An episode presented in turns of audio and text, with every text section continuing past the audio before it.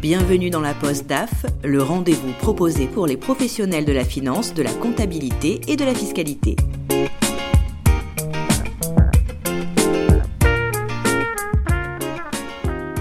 Dans cet épisode, c'est à la rencontre d'un manager de transition que nous vous proposons de partir.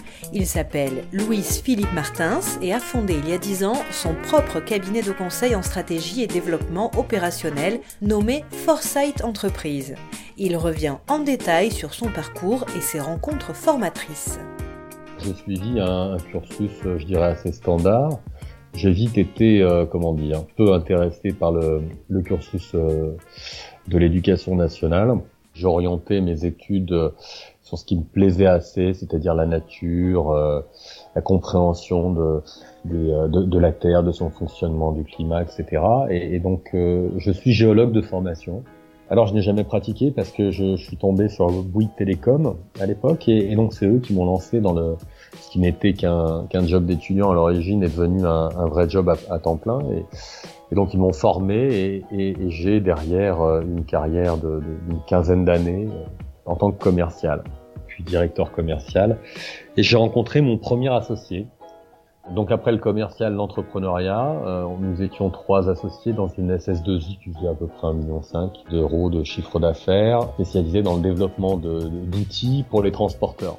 J'ai appris sur le, sur le tas avec mon associé qui était l'ancien l'ancien directeur financier de, de Rouche Railroute. Donc j'y suis resté quelques années et, euh, et sorti de ça, euh, j'ai décidé de, de, me remettre un peu de théorique et, et, donc je suis rentré à l'ESSEC en exécutive. Et donc là, euh, ça m'a permis de ranger un peu ma boîte à outils et d'avoir euh, toute la partie théorique pour aborder la gestion d'entreprise et notamment euh, la partie financière, comprendre un bilan, euh, faire du, du prévisionnel, faire du reporting, etc. Sorti de là, je rencontre un, un, manager de transition qui me parle de son métier avec énormément de passion. Et, euh, et je me dis, tiens, euh, c'est quelque chose qui, qui me va assez, on travaille en mission. Euh, on arrive dans une euh, société euh, avec un objectif. Une fois que l'objectif est atteint, nous, nous, partons. Alors, on voit pas forcément les résultats de, de, de ce qu'on accomplit, mais on sait que la, la société derrière évolue de, de, la bonne manière puisqu'on a participé à, à, sa restructuration, à son retour au résultat, à la structuration d'un service, etc. Et donc à 35 ans, je me lance dans le management de transition. Euh, donc je pratique, j'ouvre mon cabinet euh, Foresight Entreprise qui est axé vers euh, l'aide euh, aux entreprises, tout axe confondu. Alors dans les missions qui sont les plus euh, les plus importantes, je, je vais pas pas rentrer dans le détail de euh, je devais accompagner un, un ancien dirigeant de, de Veolia Environnement euh, qui avait décidé de, de, de, prendre son envol et qui voulait racheter une, une société. Et, euh, et, après avoir cherché et étudié un certain nombre de candidats, nous sommes tombés sur une, une société qui était un spin-off de Devoteam, qui était en mauvaise posture, euh, baisse du chiffre d'affaires très important, etc. Et j'ai commencé à pratiquer euh, le management de transition en tant que DGA pour accompagner le dirigeant en fait dans, la, dans sa prise de poste. Donc j'avais la direction générale adjointe et, euh, et lui avait la direction générale, donc il s'occupait du commercial et moi de la restructuration, euh, de la stabilisation de la de la société, euh, la partie administrative et financière et euh, et du personnel. Voilà, donc ça a duré quelques mois et euh, et donc la structure ayant redémarré je, je, suis parti euh, sur, euh, sur une autre mission. Euh, ça a été alors cinq ans, cinq ans, trois phases, en tant que directeur financier d'une société qui fait du modulaire, qui s'appelle JP. Euh, société familiale euh, avec un fondateur euh, qui avait un aura assez important, société qui montée jusqu'à 300 salariés, qui a été cédée une première fois à un fonds elle a été en, plan de cession, rachetée donc par l'actionnaire actuel, et puis des difficultés liées euh, à un trop gros nombre de, de crédits. Un directeur financier qui a fallu sortir euh, parce qu'il n'avait pas les, les, les, bons réflexes. Donc j'ai mené en fait euh, deux conciliations, puisque c'est le terme qu'on emploie. J'ai mené deux conciliations de front pour cette société avant de, de la mettre sous redressement judiciaire ce qui nous a permis de, de, procéder à un retournement. Donc tout cela, en fait, c'est bien trois phases. Hein. La première phase, première conciliation. Deuxième phase, deuxième conciliation pour gagner du temps et préparer le redressement judiciaire. Troisième phase, redressement judiciaire avec un plan de, de continuation au bout. Euh, donc il y a une phase d'observation qui a duré euh, 18 mois. Donc aujourd'hui la société a une trentaine de salariés, elle fait le chiffre d'affaires qu'elle faisait avant avec 150 et euh, est beaucoup plus rentable et gagne de l'argent. On est très loin de la géologie. Est-ce qu'il y a des points communs? Non, il y a simplement un, un fil rouge. Euh, J'ai très vite compris qu'en fait, euh, on pouvait difficilement vivre et s'éclater en géologie. Euh, derrière un bureau, bon après, euh, c'est mon, mon, avis personnel. Hein. Euh, moi, j'ai besoin de, de, de, de, voir du monde. j'aime les gens, j'aime échanger, j'aime j'aime partager. c'est aussi pour ça que j'ai créé l'association des managers de transition, la deuxième T dont je suis président, euh, il y a une dizaine d'années aussi. Il y a un fil rouge, c'est simplement les rencontres, les belles rencontres en fait. Pour vous, quelles sont les, qualités essentielles pour être un bon DAF ou, un bon même DAF de transition également? Alors le terrain, le pragmatisme et, l'humain. L'humain pourquoi? Parce qu'on ne fait rien sans l'autre. Le pragmatisme parce qu'il faut être réaliste. Ce qui est là est là, faut pas se voiler la face. Et puis le terrain, bah, c'est le seul moyen euh, de vérifier euh, la partie théorique ou les tableaux qu'on peut, qu'on peut voir défiler devant soi. Quel est le moment dont vous êtes particulièrement fier, que vous qualifieriez comme une, véritable réussite dans votre carrière? Je dirais ma, dernière plus grosse mission, qui a duré euh, pas loin de 5 ans, enfin en plusieurs phases, hein, intercalées avec d'autres missions, c'est d'avoir le dirigeant euh, qui me dit tiens cette année on fait un million d'euros de chiffre d'affaires, de, de résultats nets pour 12 millions d'euros de chiffre d'affaires. C'est oui, on y a passé 5 ans, euh, de l'énergie. Il a fallu faire des choix parfois difficiles, mais le résultat est là. Et à contrario, un des moments les, les, plus délicats, complexes ou difficiles que vous avez eu à, à rencontrer? Euh, Un délégué du personnel qui euh, m'envoie un mail à, à 22 heures pour me dire qu'il allait se suicider.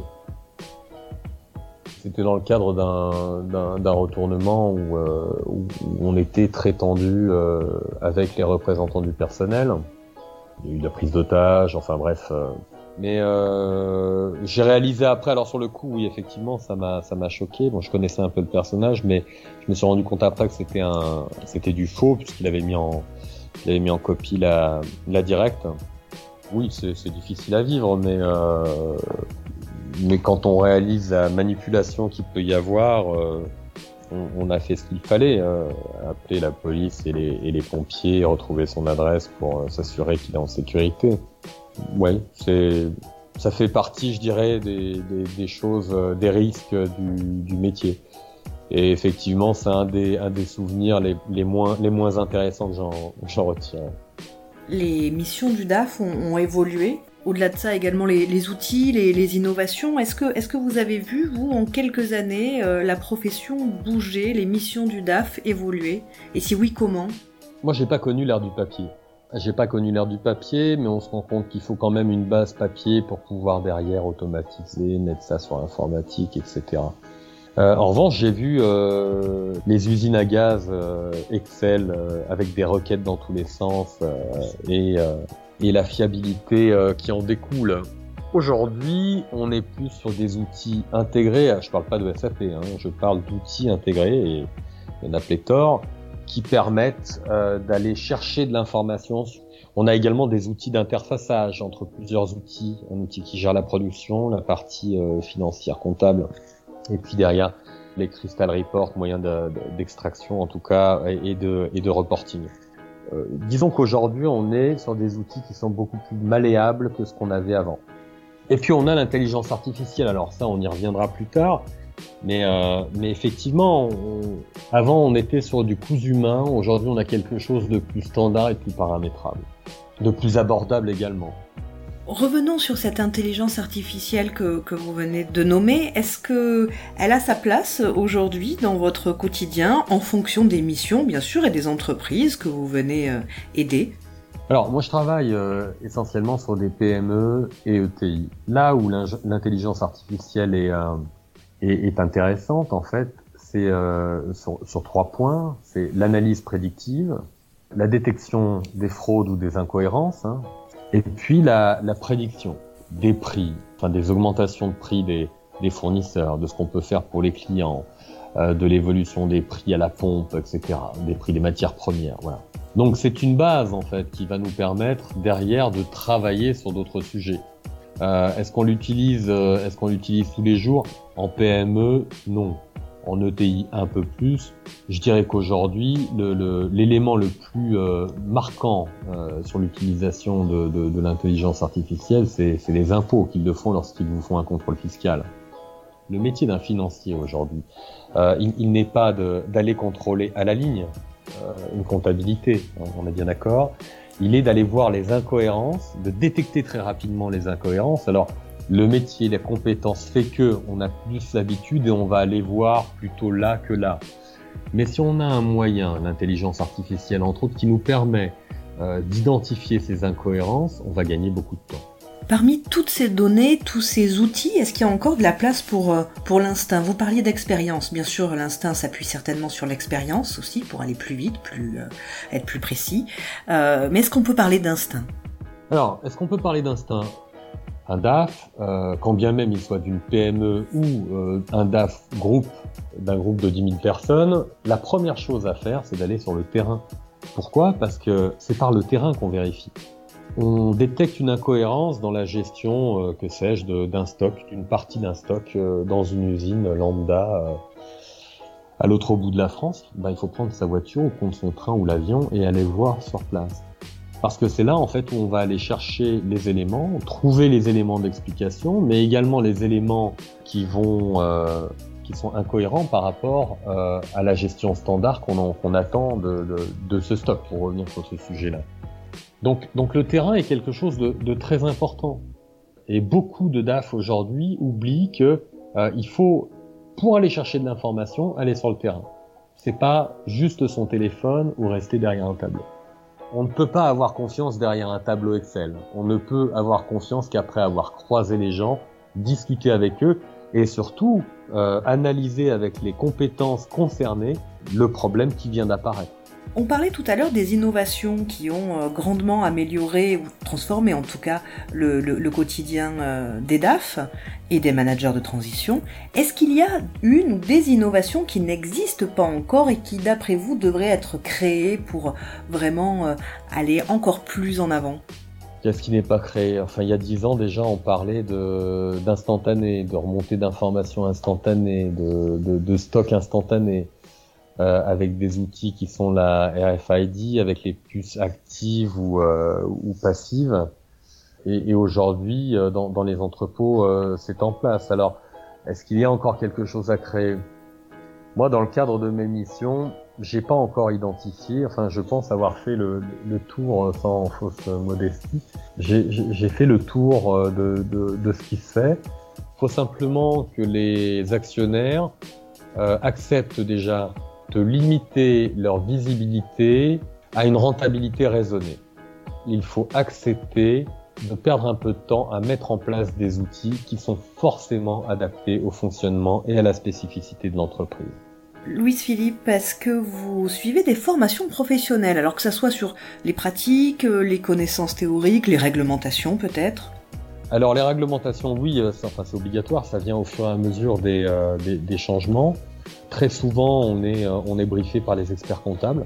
Pour le reste, euh, c'est essentiellement du partage d'expérience avec mes pairs euh, via mon association.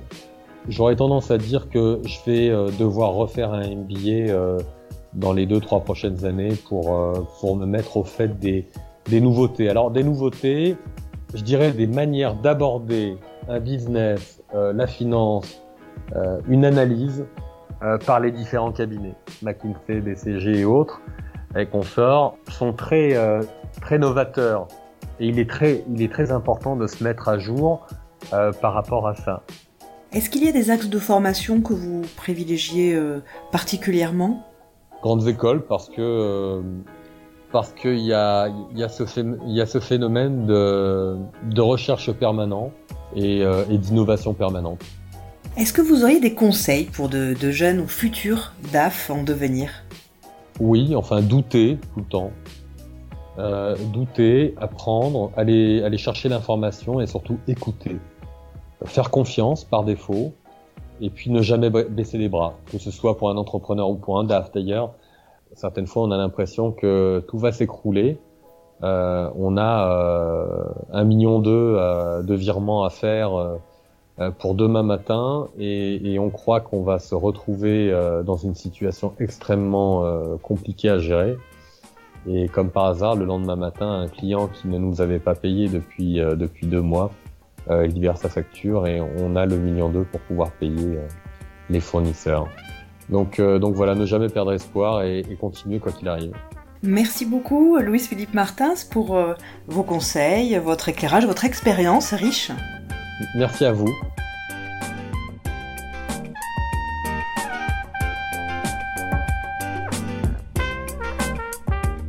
Merci à Louise-Philippe Martins et merci à vous pour votre attention. Rendez-vous dans un mois pour un prochain épisode de la Poste DAF. À bientôt. C'était la Poste DAF, le rendez-vous proposé pour les professionnels de la finance, de la comptabilité et de la fiscalité. Vous aussi, vous souhaitez participer à la Poste DAF Contactez-nous à l'adresse content.flf.fr.